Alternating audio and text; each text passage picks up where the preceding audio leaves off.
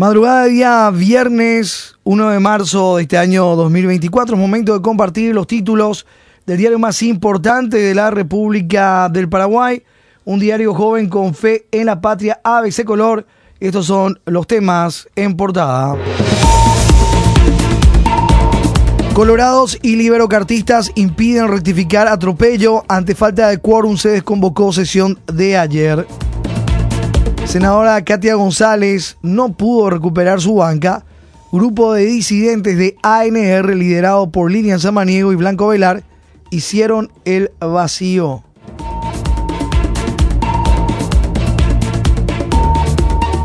Esperanza Martínez afirma que esto perjudica a Santi Peña. Lilian y Bachi Núñez alegan que el caso ya está en la corte. Los liberocartistas quedan sin salvavidas.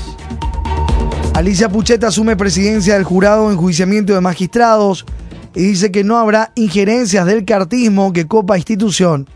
HC pisoteará otro acuerdo para directiva del Senado. Colorados y liberocartistas impiden rectificar atropellos, lo que dice en portada hoy nuestro impreso. Y vamos al desarrollo de los títulos. En página 2, disidentes y liberocartistas se unen al plan de HC y evitan retorno de Katia. Sectores políticos desoyeron comunicados que repudiaron atropello antidemocrático. El presidente del Senado, Silvio Víctor Velar, ANRHC, desconvocó ayer la sesión extraordinaria del Senado por pedido del Frente Democrático que no consiguió el quórum para restituir a Katia González en el Senado. Un grupo de siete colorados disidentes y un liberal frustraron el intento para que la resolución de expulsión sea anulada. Lilian Samaniego afirma que se debe esperar lo que diga la Corte. Lilian Samaniego, ANR Independiente, rechaza intención de restituir a senadora Katia González al Senado porque accionó.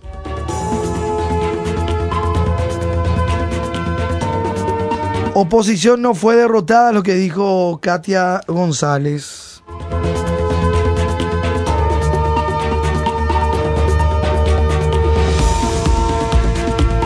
La ex senadora Katia González expresó ayer a ABC que la tarea que ahora tiene la bancada democrática es la de restituir la institucionalidad, más allá de que ella no pueda recuperar su banca. Según la ex legisladora, los comentarios del senador Silvio Víctor Boilar sobre el ex senador Juan Carlos Galaverna demuestran que su expulsión fue ordenada por poderes por fuera del Congreso y que la oposición no fue derrotada. En página 3, pisotean Pacto Colorado y otro cartista busca presidir el Senado. Mandatario había prometido las mesas directivas a disidentes. Por orden de Horacio Cartes, el oficialismo está acopiando votos para que un cartista siga como titular del Congreso. Pisotearán la promesa del presidente Santiago Peña, quien había acordado ceder el cargo a los colorados disidentes a partir del 1 de julio. Bachi Núñez es el candidato de HC. Lilian Samaniego señala que el acuerdo se selló con Peña y el vicepresidente Pedro Aliana. El titular del Congreso, Silvio Víctor Bailar, ANR Cartista, ratificó ayer que no busca el recutú para el próximo periodo. El líder del bloque cartista, senador Basilio Bachi Núñez, es el principal candidato a presidir el Senado. Diputados tampoco cumplirán a Raúl Latorre, actual presidente de la Cámara de Diputados ANRHC y candidato al Recutú, pese a un pacto con disidentes.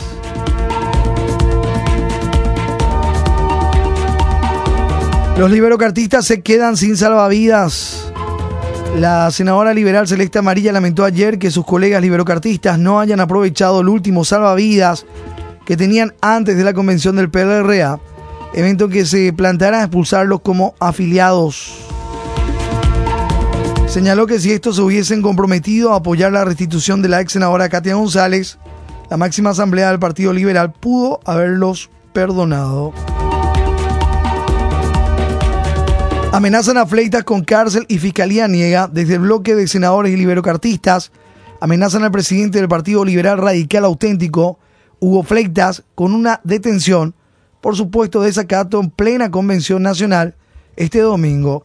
La Fiscalía niega tener esa atribución.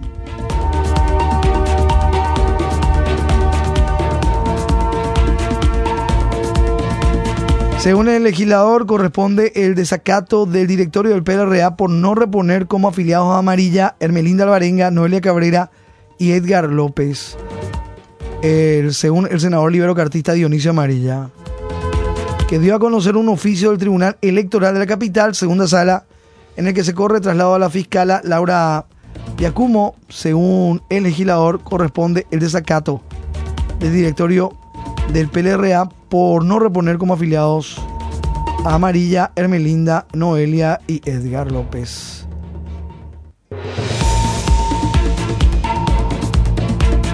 Denuncian advertencias para frenar expulsión. El senador liberal líder Amarilla denunció ayer que las, los convencionales del PLRA están recibiendo amenazas y hasta ofertas de prebendas y dinero para votar en contra de la expulsión de los cuatro liberocartistas sostuvo que por deducción se puede saber que el oficialismo cartista está operando para blindar a sus legisladores satélites.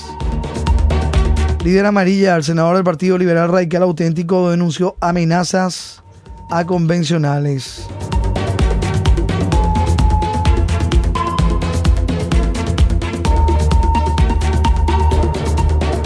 Vamos a la página 6, siguiendo con los títulos en portada de ABC.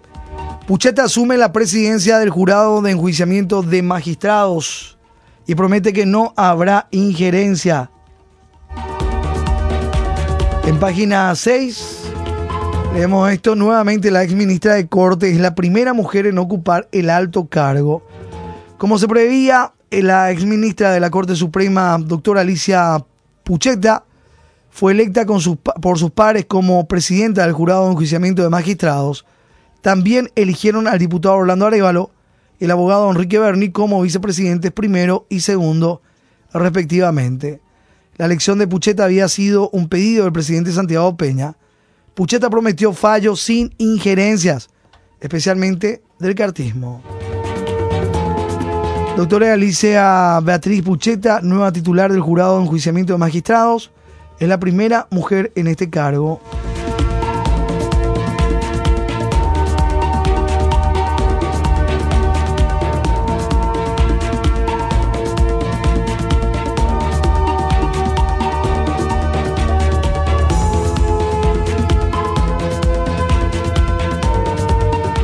Sobre influencia del cartismo, la ministra Alicia Pucheta, consultada sobre la injerencia política en las decisiones judiciales y en el jurado de enjuiciamiento de magistrados, ya que llegó a la presidencia de la mano del cartismo, dijo que se aguarden las resoluciones para evaluarla.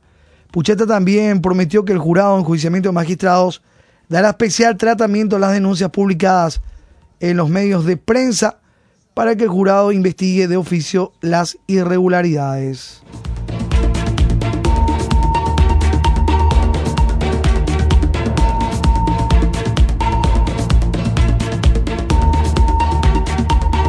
Más títulos, volvemos a la portada de nuestro impreso, la foto del día.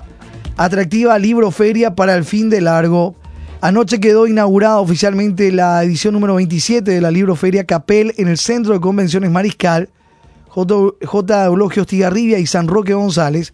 Charlas, presentación de libros, actividades para niños forman parte del programa. La muestra abre al público de lunes a jueves de 9 a 21 horas los viernes y sábados desde las 9 hasta las 22 y los domingos, ahora un poquito más tarde, de 11 de la mañana a 21 horas. Otra interesante actividad cultural es la Feria del Libro Chacú Guaraní en el Hotel Excelsior, la feria número 24. Esto eh, sobre la calle Chile, casi Mandubirá, de 9 a 21 horas. Ambas exposiciones libreras irán hasta el 10 de marzo atractiva libro feria para el fin de largo. Foto en portada, ya hay gente revisando, observando, admirando algunos ejemplares en la libroferia.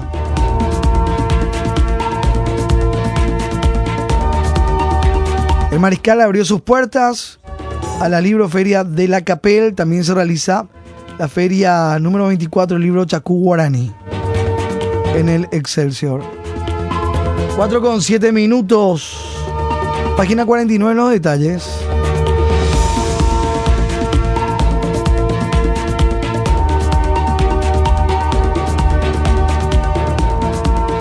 Condenados en libertad mataron al joyero en Ciudad del Este. Condenados en libertad mataron al joyero en Ciudad del Este. Protesta contra ola de violencia. Página 7 y 23. Anuncian manifestación en Ciudad del Este ante la ola de asaltos. Intendente Prieto de Yo Creo lamenta la fragilidad judicial. Hoy tenemos miedo, no sabemos en quién confiar. Lamentó ayer el intendente de Ciudad del Este, Miguel Prieto, quien anunció que la comuna cerrará sus puertas el lunes 4 de marzo para plegarse a la manifestación ciudadana ante la imparable ola de inseguridad que afecta a Alto Paraná.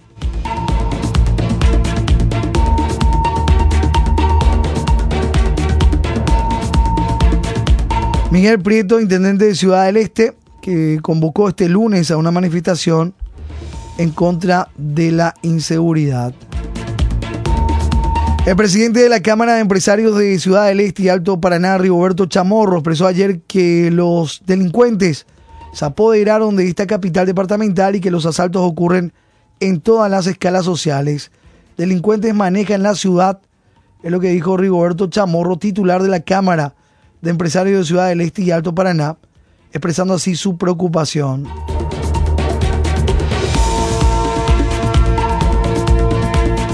La ola de delincuencia está instalada en Ciudad del Este con asaltos que desafortunadamente forman parte de la vida cotidiana en los últimos meses y que afectan desde lo, a pequeños comerciantes y ciudadanos a pie hasta a empresarios. Los atracos son cada vez más violentos y en algunos casos tienen desenlace fatal. Chamorro dijo que los esteños están con miedo de salir de sus casas ya que no saben lo que les espera en la calle. Personal de mi empresa en menos de 20 días ha sufrido dos asaltos. Estamos en tierra de nadie, indicó Chamorro, cuya empresa fue atracada de forma violenta por un grupo comando que se llevó la caja fuerte de un supermercado del área 3 el 19 de febrero. Recordó que cuando Santiago Peña asumió la presidencia ya se acercaron para exponer la preocupación del gremio. Delincuentes manejan la ciudad, lamentan, en la capital del Alto Paraná.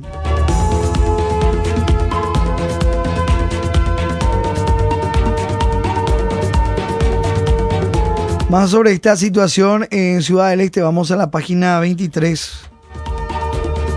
Jueces liberaron a maleantes que mataron a un comerciante en Ciudad del Este. Otorgaron medidas alternativas sin cumplir los requisitos legales, según Fiscalía.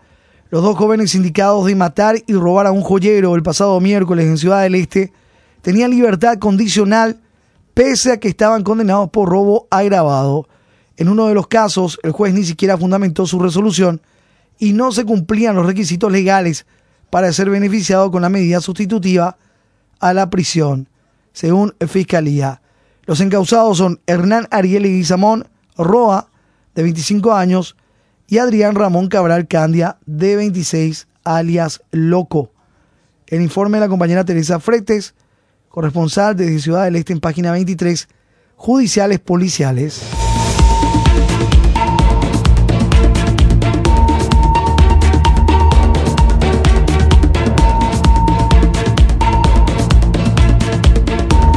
Volvemos a la portada. IPS vigilia en espera de las medicinas en falta será por cinco meses más. Sufren asegurados. 39 ítems decían desde el IPS. La falta de medicinas. Asegurados del IPS deberán esperar otros cinco meses por fármacos en falta. La previsional no tiene ni dipirona y los pacientes deben comprar todo lo que reclaman. El IPS está carente de 39 ítems, entre los que destacan las medicinas oncológicas, que cuestan hasta 40 millones de guaraníes. El doctor Carlos Morínigo, gerente de salud, manifestó que lamentablemente los asegurados del ente deberán esperar al menos unos 5 meses más por sus medicamentos, mientras Los aportantes del Seguro Social critican el gobierno de Santiago Peña que planifica la compra de aviones de guerra. El IPS no tiene ni fármacos básicos como diclofenac y omeprazol, denuncian los asegurados. El gasto mensual de un paciente crónico que debe comprar medicinas que el IPS debe proveer es de unos 400 mil guaraníes.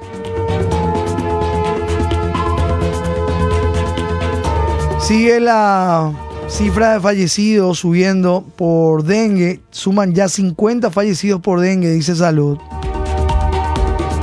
Paulatino aumento. Según el último informe epidemiológico del Ministerio de Salud Pública y Bienestar Social, el reporte refiere que en las últimas tres semanas sumaron 5.771 casos confirmados, totalizando 29.125 afectados desde que inició la epidemia en septiembre.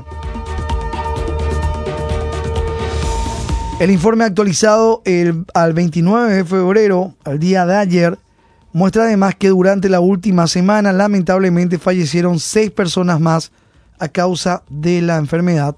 En total suman 50 defunciones por dengue en periodo epidémico. La franja pediátrica con alto porcentaje de internación. Representan el 14% de los niños entre 5 y 9 años. Casos que requieren internación.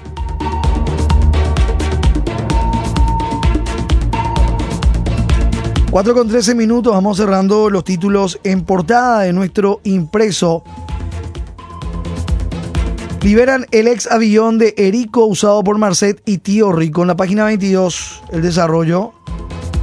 Ministerio Público desiste de secuestrar avioneta que era de Erico. Aeronave fue usada por supuestos capos Marcet y Tío Rico. La avioneta que era del senador cartista Erico Galeano y que fue utilizada por los presuntos narcotraficantes Sebastián Marcet y Miguel Tío Rico y Fran, procesados en el caso de Ultranza PI, no será secuestrado para un eventual comiso. En principio, la Fiscalía solicitó la medida cautelar, pero ante el pedido de la firma Grupo Capital, el Ministerio Público desistió. La Fiscalía finalmente decidió no secuestrar la aeronave, que era del senador cartista. Página 22, Judiciales Policiales, ABC.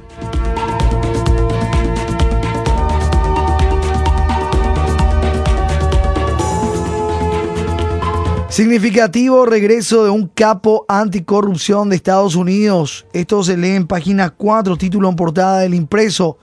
Emisario anticorrupción de Estados Unidos llega este lunes. Hablará de fortalecer Estado de Derecho. El coordinador para asuntos globales de anticorrupción del Departamento de Estado de Estados Unidos. Como su primera presencia en el 2022, el emisario viene a hablar sobre el combate a la corrupción y de fortalecer el Estado de Derecho. Momento de compartir nuestra contratapa las noticias deportivas.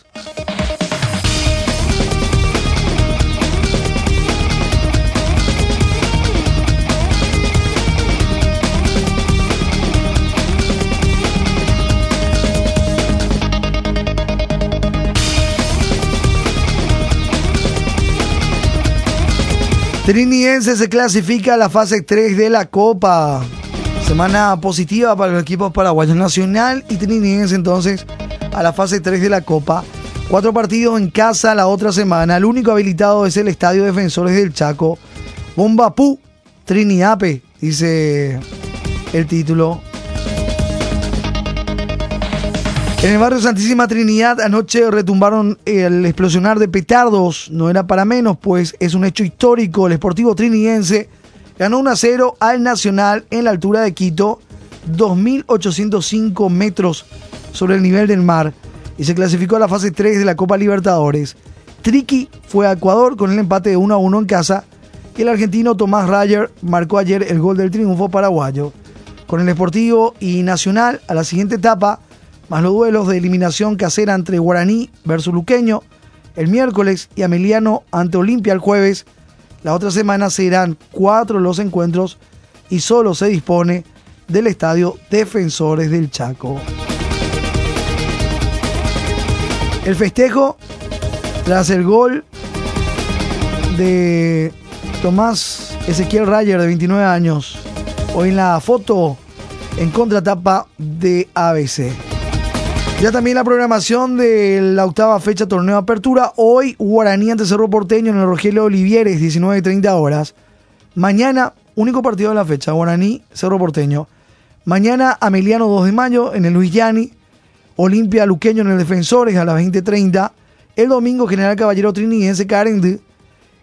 El mismo día Nacional ante Libertad en el Arsenio Rico. Y el lunes cierran Tacuarí Sol de América en el Arsenio Rico a las 19.30 la programación por la octava fecha del torneo Apertura. Triniense con altura, primer triunfo y clasificación.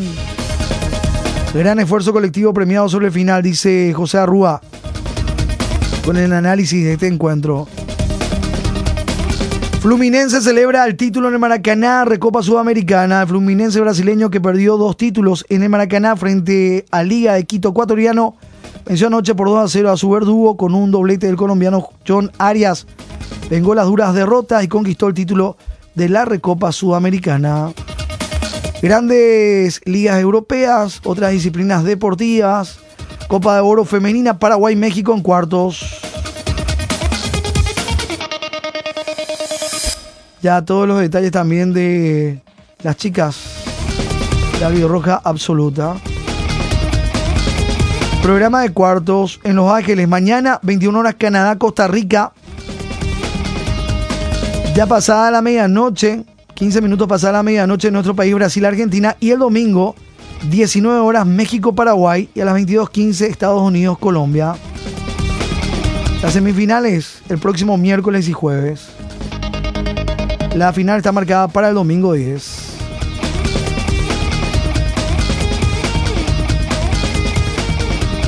Esto que tanto le preocupaba a Nilda, finalmente Cristiano Ronaldo, suspensión y multa esa ¿eh? por los gestos obscenos.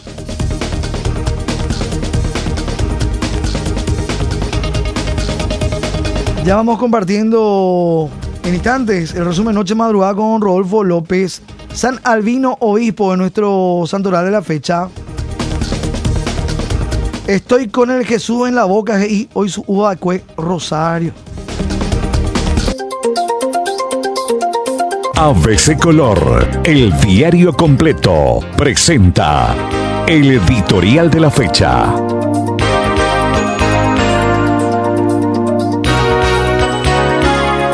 Ciudad del Este debe ser rescatada de las garras del crimen. El presidente de la Cámara de Empresarios del Alto Paraná, Rigoberto Chamorro, resumió la gravísima situación que vive esa zona en estos angustiosos términos. Estamos con miedo de salir de la casa de ir al trabajo, no sabemos qué, qué nos espera, estamos en tierra de nadie, todo lo que hay prácticamente está muy contaminado, terrible estamos pasando, no sabemos a quién recurrir. Ahora los delincuentes están manejando totalmente nuestra ciudad, agregó. A jugar por estas palabras, el temor, la incertidumbre, la corruptela y la indefensión están marcando la vida cotidiana sin que el Estado cumpla con su deber esencial de preservar la vida, la libertad y los bienes de las personas. Ciudad del Este debe ser rescatada de las garras del crimen, es lo que dice en parte nuestro editorial hoy 1 de marzo. Lee ABC Color, el diario completo.